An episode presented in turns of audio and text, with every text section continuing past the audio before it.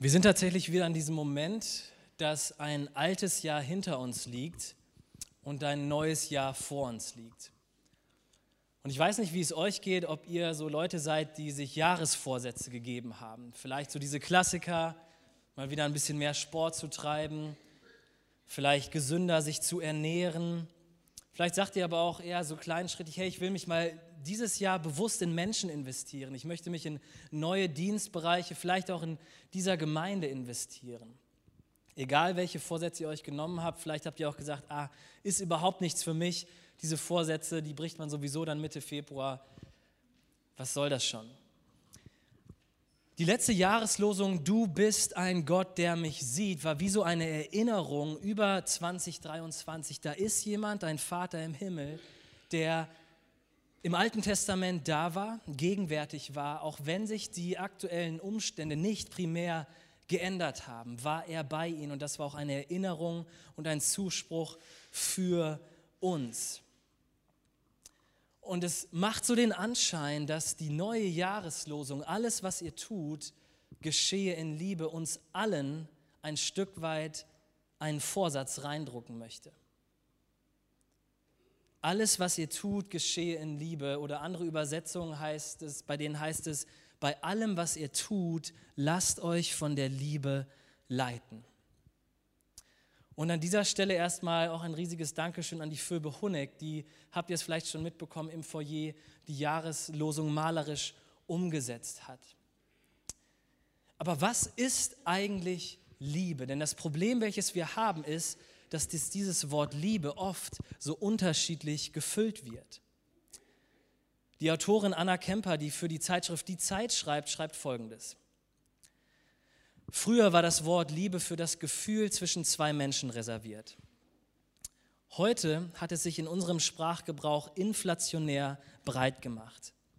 Egal in welches Schaufenster wir blicken oder in welche Bäckerauslage, welche Zeitschrift wir aufblättern oder welchen Online-Blog wir lesen, oder welche Fernsehwerbung wir sehen. Die Liebe macht sich seit Jahren im öffentlichen Raum breit, inflationär breit. Es wird, so verrät es uns die Werbung, praktisch nur noch aus der Liebe gehandelt. Aus Liebe zur Kartoffel, aus Liebe zum Teig, aus Liebe zum Bad, aus Liebe zur Natur, aus Liebe zum Eigenheim, aus Liebe zum Auto, aus Liebe zur Umwelt und die Liste lässt sich weiter fortführen. Wir merken also, die Liebe wird mittlerweile unterschiedlich gebraucht, sie wird unterschiedlich gefüllt. Und wenn wir uns die Jahreslosung heute etwas genauer anschauen, dann müssen wir zunächst klären, ja, was bedeutet denn jetzt dieses Wort Liebe? Was kann Paulus mit diesem Wort gemeint haben? Und genau das wollen wir heute tun. Wir wollen zunächst eine Art Definition, ein Wort finden. Was kann dieses Wort Liebe bedeuten? Und dann möchte ich anhand von zwei Lügen uns die Jahreslosung ein Stück näher bringen. Also lasst uns das Wort etwas griffiger werden lassen. Wenn ich jetzt jedem von euch einen Zettel geben würde und einen Stift und ihr würdet einfach mal aufschreiben, eure persönliche Definition von dem Begriff Liebe. Ich würde mir vorstellen, es käme so ein ganz bunter Blumenstrauß zusammen sicherlich auch einige Gemeinsamkeiten, aber jeder hat sicherlich so seine eigene Vorstellung, was dieses Wort bedeuten kann. Dieses Wort Liebe ist gar nicht so leicht in einen Satz zu packen und das liegt daran, dass sich in jeder Kultur sich von Zeit zu Zeit die Definition von Liebe immer wieder geändert hat. Und in unserer Kultur ist das Wort Liebe eigentlich nur noch ein Gefühl, eine positive Zuneigung für eine Person oder eben eine Sache. Das bedeutet, sie ist eher passiv. Wir machen nicht etwas aktiv, sondern wir empfinden etwas für uns ganz individuell. Aber das Problem ist, wenn wir uns die Jahreslosung anschauen, dann klingen diese Worte so gar nicht passiv. Sie klingen aktiv. Wie so eine Mahnung, wie so ein letzter Gruß an die Leute in Korinth, wo die Liebe eben nicht mehr spürbar war. Wie so die letzten Worte der Eltern, die ihre Teenager-Kids zu Hause lassen und in den Urlaub fahren für eine Woche ohne die Kinder. Und so die letzten Worte der Eltern sagen, hey, Oma und Opa werden euch werden ab und zu nach euch schauen. Wir haben euch eine Einkaufsliste geschrieben und bitte denkt daran, Medienzeit ist von 17 bis 18 Uhr. Danach geht ihr etwas essen, auf jeden Fall gesund, also macht euch auch einen Salat dazu, damit ihr dann pünktlich um 21 Uhr im Bett seid. Damit ihr dann morgens früh, wohlgedacht in den Ferien, aufstehen könnt, um noch für die Schule zu lernen. Klingt realistisch, oder? Dieser Eindruck kann entstehen, wenn wir uns die Jahreslosung anschauen. Ja, wie sollen wir denn alles in Liebe tun? Was für ein unrealistischer Standard, was für ein hoher Maßstab. Es ist jetzt 10.38 Uhr und ich bin mir ziemlich sicher, dass die meisten diesem Maßstab schon nicht gerecht geworden sind. Also wieso setzt Paulus so einen unrealistischen Standard, so einen unrealistischen, so einen hohen Maßstab? Da macht es sich Sinn, den Menschen anzuschauen, der diesem Maßstab gerecht geworden ist. Und das ist Jesus Christus. Wenn wir uns das Leben von Jesus anschauen, wie er gehandelt hat, sein Handeln mal durch und durch analysieren, dann stellen wir fest, dass Jesus es irgendwie geschafft hat, allen Menschen gleich zu begegnen. Jesus saß sowohl mit den Wichtigen seiner Zeit als auch mit den Ausgestoßenen seiner Zeit zusammen. Und er begegnete Menschen, die ihm feindselig gestimmt waren, mit einem offenen Herzen und mit Liebe auf den Lippen. Er hörte geduldig zu und als ganz Jerusalem seinen Tod forderte, stand er für sie bei, bei seinem Vater ein. Jesus war ganz Gott und Jesus war ganz Mensch. Und in seinem menschlichen Handeln sieht es so aus, als wäre er ein durch und durch liebender Mensch gewesen. Aber wie hat er das geschafft? Hat er sich einfach angestrengt, so abgerackert oder hat er aus einem Gefühl heraus gehandelt? So, heute ist Donnerstag, heute fühle ich mich mal danach und dann ist Freitag und nee, dann lasse ich mal die Menschen außen vor. So kommen wir zur ersten Lüge, die ich mal in den Raum werfe. Liebe ist nur ein Gefühl. Liebe ist nur ein Gefühl. In unserer Zeit ist die Liebe zwischen Menschen mittlerweile wie eine Online-Bestellung geworden. Wir bestellen etwas, was wir gerne mögen und werden schon unruhig, wenn das Paket nicht direkt am nächsten Tag da ist, wenn es nicht schnell genug kommt. Und dann kommt da dieses etwas, was ich mir bestellt habe, was ich mir schon immer gewünscht habe, und dann gefällt es mir nicht. Ich veranlasse eine Retoure, ich gebe es zurück. Auf eine Beziehung übertragen, sobald ich nichts mehr für meinen Partner, für meine Partnerin fühle, scheint die Liebe wohl weg zu sein. Ich sollte mich nach der nächsten Beziehung umschauen. Kleine Randnotiz, versteht mich bitte nicht falsch. Liebe ist abs sorry, ein Gefühl ist absolut wichtig in einer Beziehung. Für eine vitale, für eine stabile, für eine gesunde Beziehung. Aber im letzten ist das Gefühl nicht alles in einer Liebesbeziehung. Und wenn die Bibel über Liebe schreibt, meint sie eben nicht nur ein Gefühl, sondern eine aktive Handlung.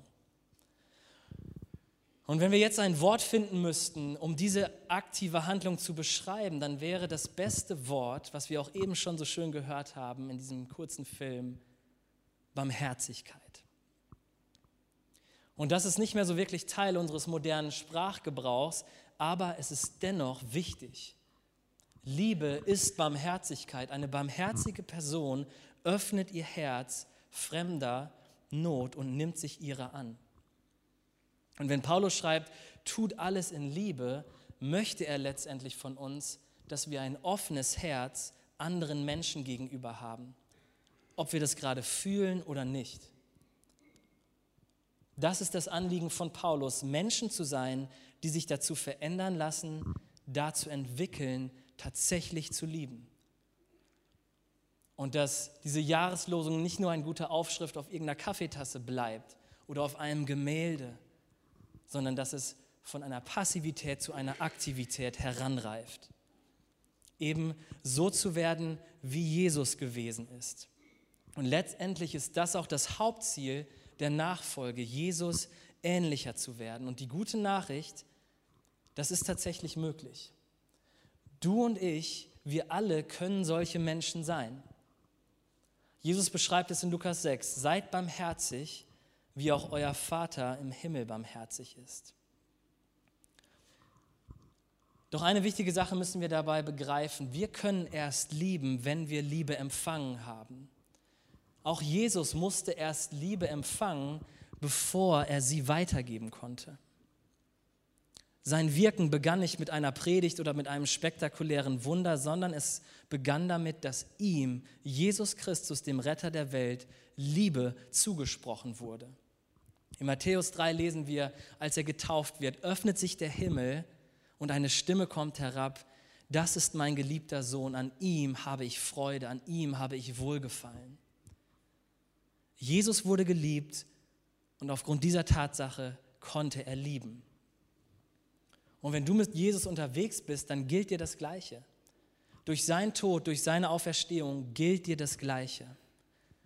Du bist ein Kind Gottes, von deinem Vater im Himmel geliebt. Aus diesem Grund kannst auch du lieben.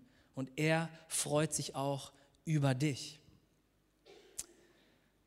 Eugene Peterson, ein Autor, bringt es meines Erachtens richtig gut auf den Punkt. Er schreibt, die Geschichte von Jesus ist die Geschichte eines Geliebten, der zum Liebenden wurde. Und jetzt mach du es genauso. Liebe deinen Bruder, liebe deine Schwester, liebe deinen Nächsten. Aber die große Frage, die jetzt vielleicht aufploppt, ist, ja, wie machen wir das denn jetzt? Und Jesus beantwortet das folgendermaßen. Im Lukas-Evangelium steht, dass ein Jünger oder ein Lehrling niemals über dem Lehrer stehen kann. Aber wenn er trainiert, kann er ihm zumindest ähneln. Was er damit sagt, wir werden niemals über Jesus stehen, weil er Gott ist und wir sind es nicht. Aber wenn wir trainieren, können wir ihm zumindest ähneln. Und damit drückt er Folgendes aus. Unser Leben ist ein Prozess. Unsere Nachfolge ist ein Prozess, ist eine Entwicklung. Und nur, nur weil Jesus uns jetzt liebt, heißt das noch lange nicht, dass wir so lieben können wie er. Aber wenn wir trainieren, dürfen wir uns weiterentwickeln. Und je mehr wir das tun, umso mehr ähneln wir ihm. Aber wie hat Jesus überhaupt Menschen damals geliebt? Seine Liebe hatte wenig bis gar nicht mit Dingen zu tun. Ihm ging es nicht um Materialismus, sondern seine Liebe hatte immer etwas mit Menschen zu tun. Genauer gesagt mit zwei Gruppen von Menschen. Und ich habe die mal so kategorisiert. Ich nenne die erste Gruppe Geschwister und die zweite Gruppe nenne ich Fremde. Wenn ich das Wort Geschwister verwende, dann meine ich Menschen, mit denen du sagen würdest, mit denen du den christlichen Glauben teilst. Das können Personen dieser Gemeinde sein, das können aber auch Personen, Verwandte, Freunde sein, wo du sagst, hey, wir sind Glaubensgeschwister. Und Johannes 13 gibt uns ein Musterbeispiel, wie wir mit diesen Geschwistern, wie wir letztlich miteinander umgehen sollen. Das findet beim Abendmahl statt und Johannes ist der Einzige, der noch zwei weitere Dinge erwähnt, neben den drei anderen Evangelien. Er erwähnt ein Waschbecken und er erwähnt ein Handtuch. Und da komme ich zur zweiten Lüge. Lieben kann man nur etwas Liebenswertes oder jemand, der mir einen Grund zum Lieben gibt. Lieben kann man nur etwas Liebenswertes. Ich lese uns Johannes 13. Da stand er vom Tisch auf, legte sein Obergewand ab und band sich ein Tuch aus Leinen um. Er goss Wasser in eine Schüssel und begann seinen Jüngern die Füße zu waschen und mit dem Handtuch abzutrocknen. Die Fußwaschung ist letztendlich das ultimative Bild für Barmherzigkeit. Es ist aktive Liebe pur. Und Jesus liebt seine Jünger auf eine Art und Weise, in der sie nicht im geringsten würdig sind. Denn kurze Zeit später lassen sie ihn alle im Stich in seiner schlimmsten Stunde. Und kurze Zeit später verkauft ihn einer der Jünger für ein paar Münzen. Die Jünger, die mit ihm damals am Tisch saßen, das waren seine engste, war seine engste Gemeinschaft, seine Gemeinde, wenn du so willst. Und wir merken, Jesus gibt alles für seine Gemeinde. Und die gleiche Gemeinde bricht kurz darauf sein Herz. Kennst du dieses Gefühl? Du bringst dich vielleicht hier auch in unsere Gemeinde ein, schon über Jahre, bist in einer kleinen Gruppe, in einem Hauskreis aktiv, in einem Dienstbereich. Du machst letztendlich Dinge möglich. Du bist motiviert, ambitioniert, hast eine große Leidenschaft, aber früher oder später wirst du enttäuscht, vielleicht hintergangen, vielleicht wird auch sch schlecht über dich geredet. Wenn du nur ansatzweise länger in einer Gemeinde, in einer Kirchengemeinde unterwegs bist, dann bin ich mir ziemlich sicher, dass du das kennst. Also was machen wir mit einer Gemeinde, mit Personen, die so mit uns umgehen? Wir waschen ihre Füße. Vers 14 heißt es, wenn schon ich, euer Lehrer und Herr, euch die Füße gewaschen habe, dann sollt auch ihr euch gegenseitig die Füße waschen. Ich habe euch damit ein Beispiel gegeben, dem ihr folgen sollt. Handelt ebenso.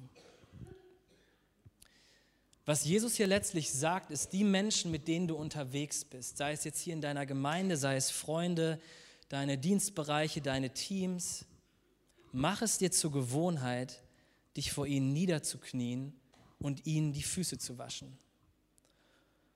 Und nur um jegliche Missverständnisse beiseite zu räumen, es geht hier um einen rein metaphorischen Akt. Ich meine, du kannst das machen, aber was Jesus letztendlich hier sagt, ist, liebt einander, wie ich euch auch geliebt habe. Die Schwierigkeit liegt nur darin, dass die Menschen, die wir lieben sollen, diejenigen sind, die uns auch am meisten verletzen. Ich beobachte das immer wieder, dass die Menschen, denen man am nächsten steht, am leichtesten verletzen kann oder auch von ihnen verletzt wird.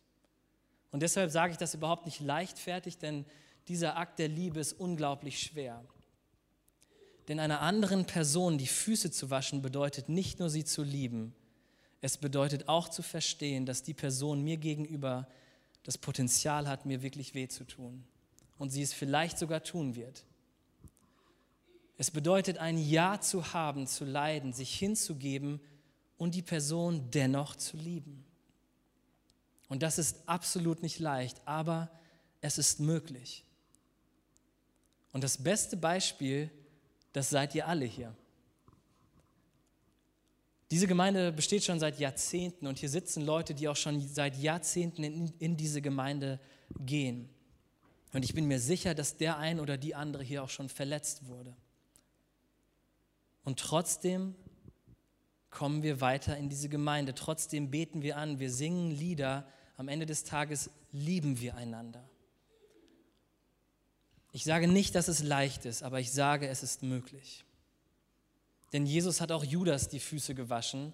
Und wenn Jesus Judas die Füße wäscht, dann können wir es mit seiner Hilfe auch. Also, wie gehen wir miteinander um? Wie lieben wir? Wie tun wir alles in Liebe? mit einem Handtuch in der Hand. Kommen wir zur zweiten Kategorie. Wir haben jetzt gerade so auf diesen inneren Kreis geschaut, diesen Inner Circle, die Leute, mit denen man sagen würde, okay, mit denen teilen wir den Glauben, so Brüder und Schwestern. Und jetzt kommen wir zu dem zweiten Begriff und ich nenne sie die Fremden. Und wenn ich von den Fremden spreche, meine ich Menschen, die mit dem Gott der Bibel nicht so vertraut sind. Aber das Spannende ist, wenn wir einen Blick in die Bibel werfen, genau diese Menschen, die hat Jesus besonders auf dem Herzen. In der Bibel bekommen sie diesen spannenden Namen, die Verlorenen. Und du kannst selber gucken, welches Wort du für dich nimmst. Kirchenfremde, Kirchenferne, noch nicht Glaubende. Aber in Lukas 15 erzählt Jesus drei Gleichnisse, wo seine Liebe zu diesen Fremden, zu diesen noch nicht Glaubenden ausgedrückt wird. Es ist das Gleichnis vom verlorenen Schaf, das Gleichnis vom verlorenen Groschen und das Gleichnis vom verlorenen Sohn. Und diese Gleichnisse sind alle unterschiedlich, aber sie gleichen sich in einem Punkt. Alle zeigen, dass das Herz Jesu dort ist, wo die Verlorenen sind. Und dass er nicht aufhören will, so lange zu suchen, bis der oder die Verlorene wieder zu Hause ist. Und das Spannende an diesem Text ist, wem er diese Geschichten erzählt und wo er sich gerade befindet, während er diese Geschichte erzählt. Ich nehme uns kurz mit hinein, Lukas 15. Immer wieder kamen Zolleinnehmer und andere verrufene Leute zu Jesus, um ihn zu hören. Die Pharisäer und Schriftgelehrten ärgerten sich und schimpften, mit welchem Gesindel gibt der sich da ab? Er ist sogar mit ihnen. Und da erzählte Jesus ihnen die Gleichnisse. Ich lese sie jetzt nicht nochmal vor. Wir haben es eben auch in diesem kleinen Filmchen gesehen. Er erzählt die Gleichnisse, während er durch Samaria geht. Und zur Zeit von Jesus galten die Samariter bei den Juden als Irrgläubige. Sie und ihr Land wurden von den Frommen verachtet und gemieden. Und Jesus dagegen ist den Samaritern nicht ausgewichen. Ausgerechnet dort erzählt er diese Geschichte. Und das passt diesen Gesetzeslehrern so gar nicht. Mit anderen Worten, es passt ihnen nicht, dass er die Liebe nach außen trägt, dass er aus der Komfortzone rausgeht. Wie so eine Gemeinde, die es sich gemütlich gemacht hat in ihren vier Wänden, denen es nicht mehr wichtig ist, die es nicht mehr für wichtig erachten, die Liebe, die Hoffnung nach außen zu tragen. Gottes Liebe nach außen zu tragen, das kann schwierig sein. Doch ich glaube, dass wir es alle tun können, weil wir alle dazu berufen sind. Also, wie hat Jesus geliebt? Er hat seinen engsten Jüngern, ist er auf den Knien begegnet und hat ihnen die Füße gewaschen.